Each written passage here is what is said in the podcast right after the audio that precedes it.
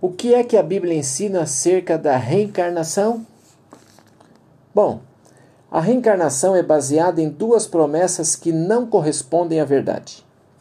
Primeira delas, que os seres humanos são capazes de se purificarem a si próprios através dos seus atos justos ou obras de justiça. Segundo ponto, que existe uma alma imortal que sobrevive à morte do corpo. A Bíblia ensina que a salvação é alcançada através da fé em Cristo. Efésios 2:8, Romanos 3:24 a 31.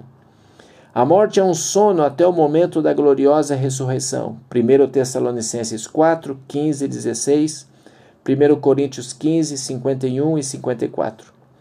Não existe uma segunda oportunidade após a morte. Hebreus 9, 27. Agora é o momento da salvação. Segundo Coríntios 6, verso 2.